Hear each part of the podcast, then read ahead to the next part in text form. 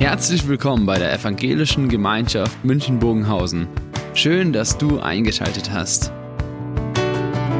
Unser tiefes Anliegen ist, dass die folgende Predigt dich in deiner Situation anspricht, dir eine neue Blickrichtung aus der Bibel schenkt und dass du Gott ganz persönlich begegnest.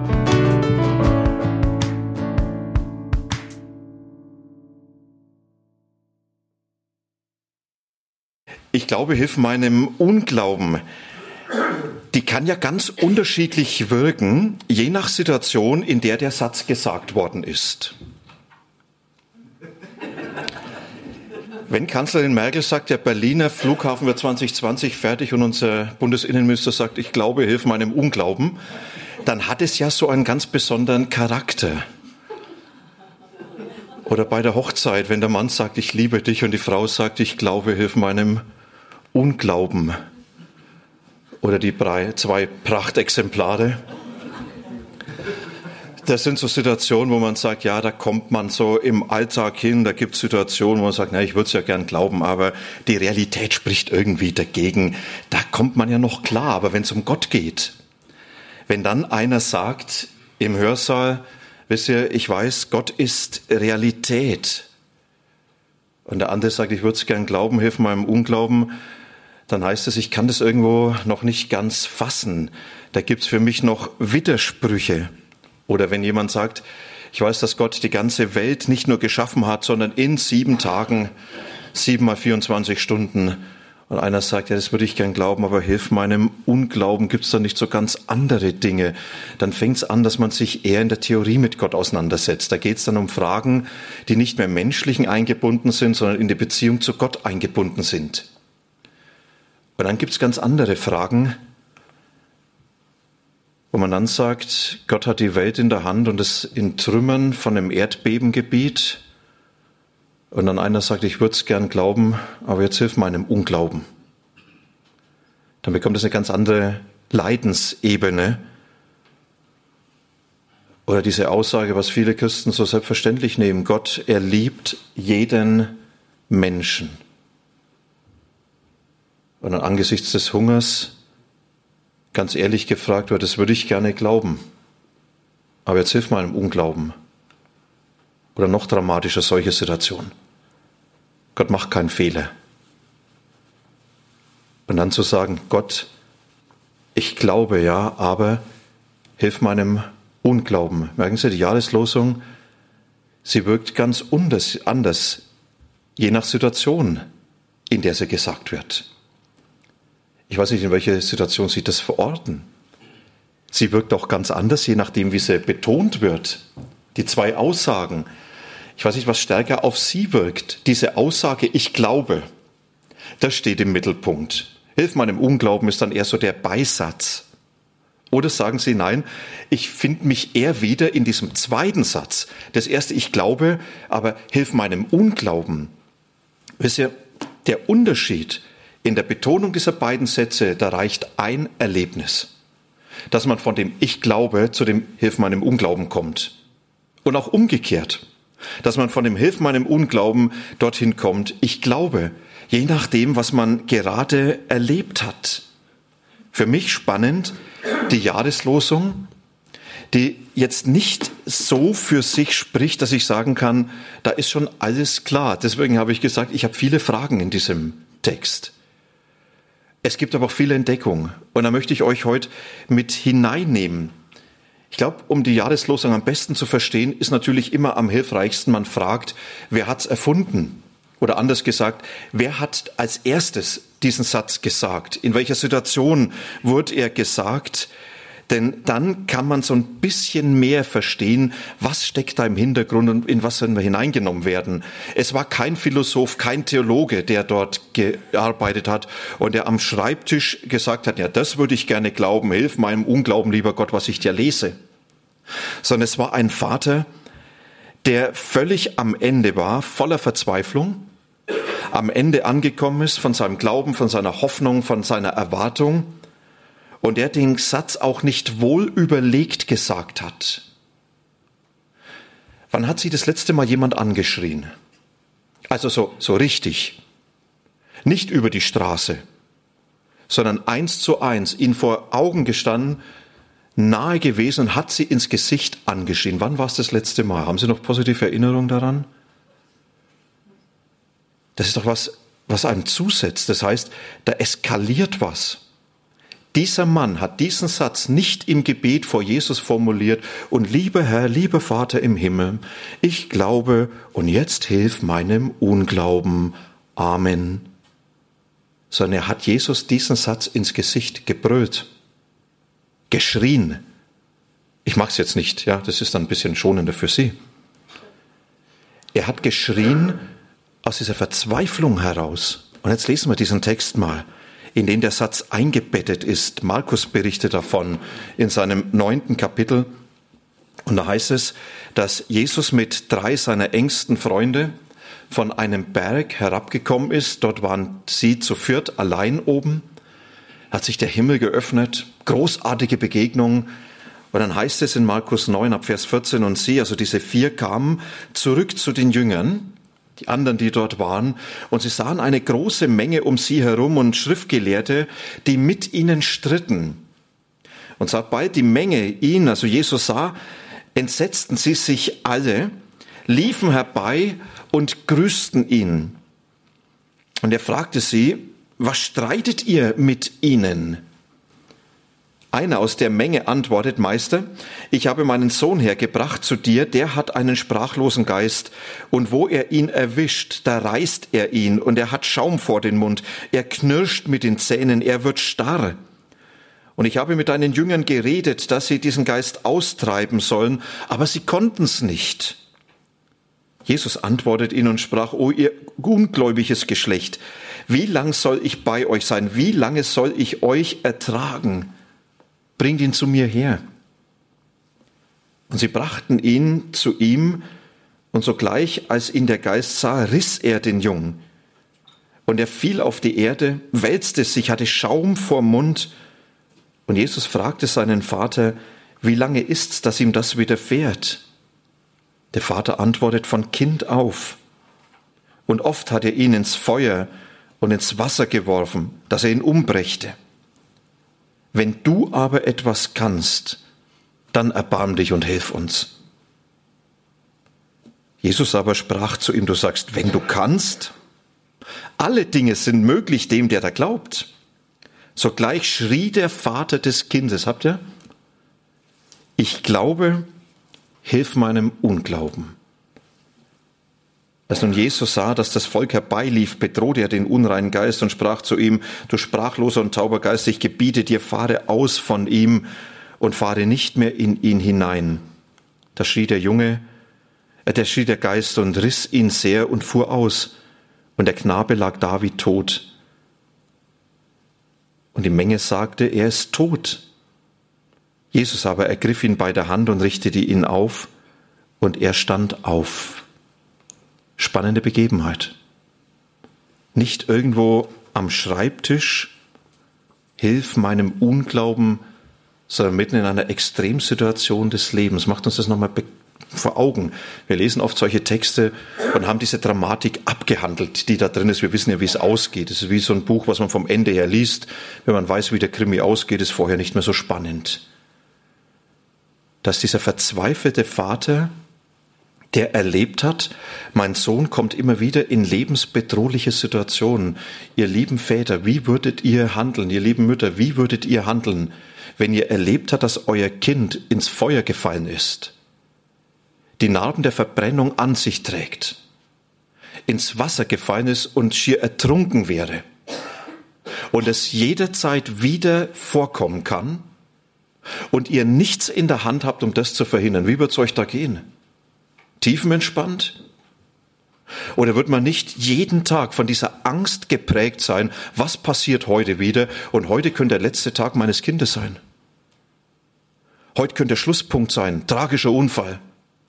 Und ich habe nichts in der Hand, um ihn davor zu bewahren. Ich habe keinerlei Möglichkeiten, um diesem Kind zu helfen. Ein hilfloser Vater der das Leiden seines Kindes nur ertragen kann, nur zusehen kann und nichts machen kann. Und in dieser Dramatik hat er gehört, dass Jesus Menschen geholfen hat. Und als er zu Jesus kam, da war die Situation absurd. Jesus war nicht anzutreffen, aber seine Mitarbeiter waren da. Und anstatt ihm zu helfen, haben sie sich in theologische Diskussionen verloren. Kann ich vorstellen, wie schwierig das ist? Da hoffst du auf Hilfe, dass einer eingreift. Und dann führen die theologische Streitgespräche das mit der Situation nichts zu tun hat, das für die Situation nichts hilft. Da können lauter richtige Dinge gesagt werden. Aber für ihn im letzten die Botschaft, das mit dem Glauben hat keine Bedeutung für diese Situation. Die können nur Worte machen, aber da kommt nichts. Die können nur reden, aber es hilft nicht. Und dann kommt Jesus, wie es hier beschrieben wird, und der Vater, er erzählt seine ganze Not, die Not seines Sohnes, die ganze Leidensgeschichte seines Sohnes, die ja auch seine eigene war. Und in dieser Leidensgeschichte, da fordert er Jesus heraus, Jesus, wenn du etwas kannst, dann greif ein. Wisst ihr, das ist nicht so diese Haltung, jetzt zeig mal, was du kannst, wie zwei Halbwüchsige, die messen wollen, wer der Bessere ist. Das ist nicht so der Skeptiker, der dort steht und sagt, Jesus, jetzt beweis dich mir mal. Wenn du etwas kannst, das war pure Verzweiflung von einem Menschen, der mit allem am Ende ist. Und er merkt, ich habe keine Hoffnung mehr und es gibt nur noch einen Wunsch, ich muss irgendwie diesen Jesus zum Handeln bewegen, dass er sich um mich annimmt und mich nicht irgendwo liegen lässt. Wenn du etwas kannst, Jesus, das ist, was du mir noch schenken kannst. Und Jesus? Ich habe gedacht, im Seelsorgeseminar hätte er bestimmt eine schlechte Note bekommen. Also der war ja schon irgendwie wenig empathisch, wenig einfühlsam. Hätte doch mal die Hand von dem Vater genommen und gesagt, also weißt du, ich kann verstehen, dass dir schlecht geht. Ich kann verstehen, wie du dich fühlst. Ist ja schlimm mit deinem Leben und mit deinem Sohn. Ich bin dir jetzt ganz nah. Was sagt Jesus? Er sagt, lass uns nicht über das reden, was ich kann, sondern lass uns darüber reden, was möglich ist. Weißt du, alle Dinge sind möglich dem, der glaubt. Da ist ein verzweifelter Vater, der völlig überfordert ist und Jesus sagt, musst du eigentlich nur glauben. Merkt ihr, wie abstrus die Situation wird? Jemand, der am Ende ist, einfach zu sagen, naja, ist doch eigentlich nur eine Frage des Glaubens. Wahrscheinlich hätte man gesagt, Jesus, bei der theologischen Prüfung und Seelsorgeprüfung, also geh nochmal in die Verlängerung. Also das hast du nicht wirklich drauf. Da gibt's andere, die können's besser. Und die Botschaft für den Vater ist, Glauben heißt übersetzt Vertrauen. Du redest mit mir, sagt Jesus, über das, was ich kann. Ich möchte mit dir über das Vertrauen reden. Wer mir vertraut, kann alles erleben. Wie ist es mit deinem Vertrauen? Und dann kommt dieser Schrei des Vaters. Dieser Schrei, der die ganze Zerrissenheit zum Ausdruck bringt. Ich glaube. Jesus, ja, ich vertraue dir. Ich vertraue mich dir an. Ich rechne damit, dass du eingreifst. Jesus, deswegen stehe ich ja hier. Dieses Vertrauen gepaart mit Verzweiflung hat mich zu dir getrieben. Jesus, ja, ich glaube, aber jetzt hilf meinem Unglauben. Du weißt, wie es in mir aussieht. Da ist nicht immer nur Glaube, der frei ist von Zweifel. Da ist begleitet immer wieder sofort diese Infragestellung. Aber was ist wenn? Jesus, ja, ich glaube, ich vertraue dir. Aber ich kann dir nicht mit einem Vertrauen begegnen, was frei ist von Zweifel. Jemand hat es so schön beschrieben, so wie es keinen Mut ohne Angst gibt, gibt es auch keinen Glauben ohne Zweifel. So wie es keinen Mut ohne Angst gibt, gibt es keinen Glauben ohne Zweifel. Und Hans-Joachim Eckstein, hat einen tollen Artikel geschrieben über Unglauben und Glauben. Und er formuliert es so, Anfechtung und Zweifel sind nicht unbedingt ein Gegensatz zum Glauben, sondern Bestandteil. Und noch ein Zitat von einem englischen Schriftsteller. Aus einem aufrichtigen Zweifel spricht oft ein größerer Glaube als aus dem eifrigen Nachplappern des Glaubensbekenntnisses. Wisst ihr, dieser Mann, der vor Jesus steht und ihm entgegenschreit, Jesus, ich glaube, hilf meinem Unglauben, ist kein Ungläubiger, sondern das, was er ausdrückt, ist Glaube, ist Vertrauen, dass er sagt, ich vertraue dir und mit meinem Missvertrauen vertraue ich mich dir genauso an. Jesus, ich vertraue mich dir an. Brutto. Ist vielleicht die ehrlichste und die mutigste Aussage über seinen eigenen Glauben. Nicht zu sagen, schaut her, alles läuft gut. Und das Erstaunliche, genau diesen Glauben will Jesus haben. Genau dieser Glaube hat Platz bei ihm, inklusive aller Zweifel, aller Fragen, alles nicht mehr glauben Könnens. Und genau auf diesen brüchigen, angefochtenen Glauben geht Jesus ein. Und damit ist die Jahreslosung für mich Ermutigung und Herausforderung. Ermutigung, dass Jesus keinen starken Glauben ohne Zweifel erwartet. Er möchte nur einen ehrlichen Glauben. Und die Herausforderung, genau diesen ehrlichen Glauben zu wagen. Vertrauen zu wagen. Und das können wir nur, wenn wir anfangen, wirklich ehrlich zu glauben. Hans-Joachim Eckstein schreibt so, Glaube kann sich nur dort gesund entwickeln, wo wir dem Spannungsfeld von Glauben und Unglauben uns stellen. Glaube kann sich nur dort gesund entwickeln, wo wir uns dem Spannungsfeld von Glauben und Unglauben stellen. Wer sagt, ich möchte dieses Misstrauen nicht haben, kann sich in seinem Glauben nicht gut entwickeln.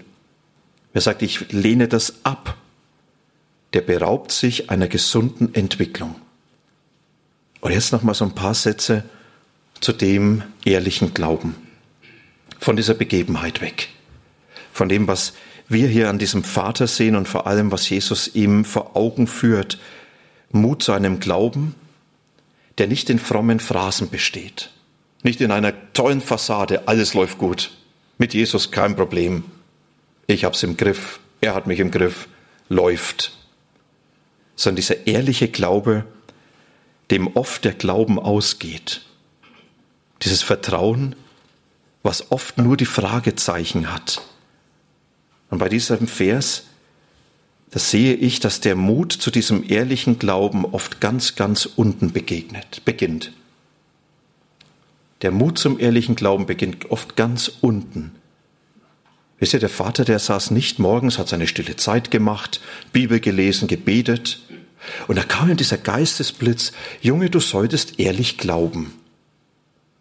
Und er sagt, okay, vielleicht ist ein mir ein bisschen Unglauben, sollte ich mal jetzt zulassen sondern der Vater wird mit einer Situation konfrontiert, in denen er merkt, jetzt helfen fromme Aussagen, richtige Aussagen nicht mehr weiter. Jetzt ist das, was ich geglaubt habe, nicht mehr tragfähig, wenn ich die Grenzen des Lebens erlebt habe. Ich habe noch vor Augen, als hier vor gut einem Jahr Arne Kopfermann war. Vielleicht kann sich der ein oder andere erinnern der durch diesen selbstverschuldeten Unfall eigentlich schuld war am Tod seiner Tochter. Und wie er dann erzählt hat, dass das, was bisher seinen Glauben ausgemacht und getragen hat, auf einmal nicht mehr tragfähig war. Dass die Überzeugungen wegbröckeln. Und dass man den Eindruck hat, ich habe nicht nur einen Menschen verloren, sondern ich habe auch meinen Gott, so wie ich ihn bisher gekannt habe, verloren. Da fängt ehrlicher Glaube an wenn ich merke, jetzt passt nicht mehr wie bisher. Und diese Situation, wo man merkt, eigentlich weiß ich gar nicht mehr, was ich glauben soll, wie ich glauben soll. Eigentlich weiß ich gar nicht mehr, was jetzt trägt. Eigentlich weiß ich auch nicht mehr, was mit Gott alles noch stimmt. Das ist der Moment, wo ehrlicher Glaube am tiefsten entsteht. Und bei dem Vater lerne ich, und dann darf ich Jesus alles entgegenschreien. Wisst ihr, Jesus hat Nehmerqualitäten. Da würden sich die Klitschko sogar noch davon eine Scheibe abschneiden. Jesus kann Dinge einstecken, die wir nie einstecken können. Jesus hält meine Fragen aus, meine Zweifel aus. Lest mal die Psalmen.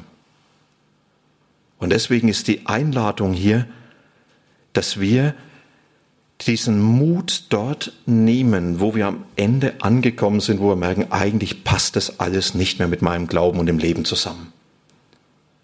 Und wo das beginnt, da fängt Glaube an zu reifen und zu wachsen. Aber wenn ich mein Leben anschaue, mein Glaube hat sich am intensivsten dort entwickelt, wo von Anfechtungen und Zweifeln geprägt war und nicht, wo es immer gut läuft. Und sehr bemerkenswertes Zitat von Hans-Joachim Eckstein, kommen noch mehr. Warum sehen wir uns nach einem leichten und unbeschwerten Leben, wenn das, was uns so wertvoll macht, in einem verletzlichen und tiefgründig gelebten Leben liegt?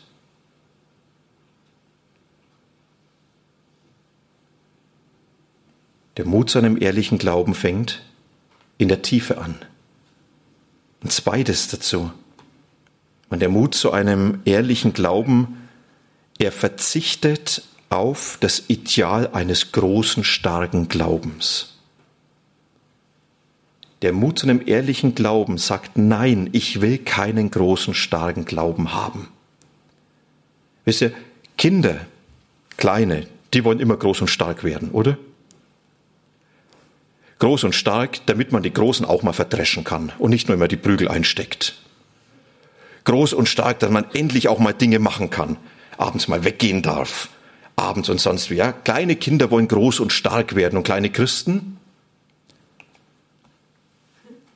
die wollen auch groß und stark werden. Vielleicht im Bild wie hier der breiteste Pastor Deutschlands, Markus Schneider noch der breiteste Pastor Deutschlands. Ich habe das Trainieren angefangen. Wisst ihr, eine, eine Type, ja. Ich habe ihn vor einiger Zeit mal kennengelernt. Irgendwo eindrücklicher Kerl. Nicht nur von seinem Outfit, auch von seiner Beschriftung, die er hat. Ja, Kyrios und dann Jesus und also, äh, um seine Tattoos zu lesen, braucht man einen halben Tag. Wir wünschen uns vielleicht im Bild gesprochen, ich will auch ein starker Christ sein. Und da kommt die Anfechtung und sieht so einen Bär. Und er sagt er, von dem lasse ich lieber die Finger. Und da kommt das Leben zu so einem Bär und sagt, ich habe da eigentlich schwierige Situationen, aber wenn ich den sehe, ja, da scheitere ich automatisch.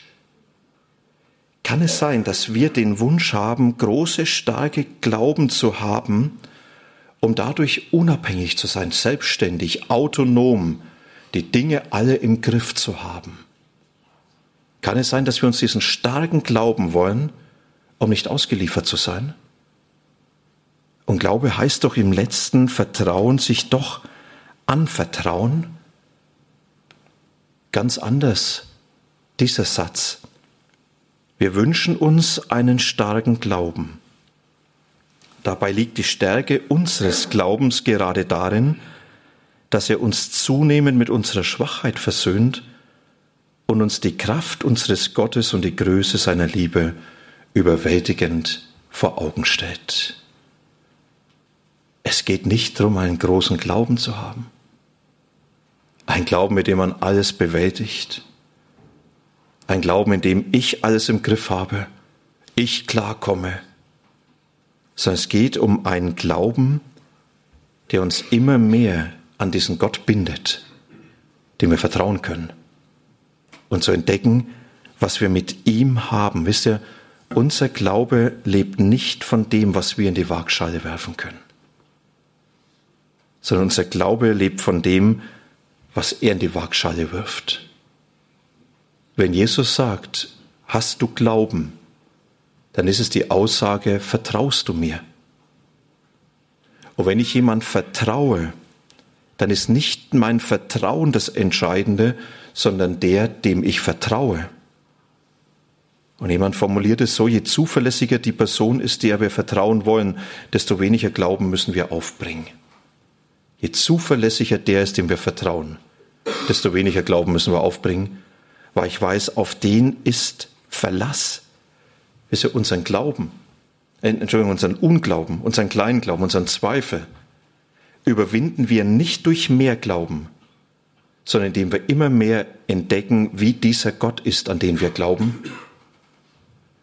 Und je mehr wir ihm nachkommen und entdecken, dass wir ihm vertrauen dürfen, desto mehr können wir dem Unglauben und dem Zweifel begegnen. Da steht der Vater vor Jesus und Jesus sagt, vertrau mir.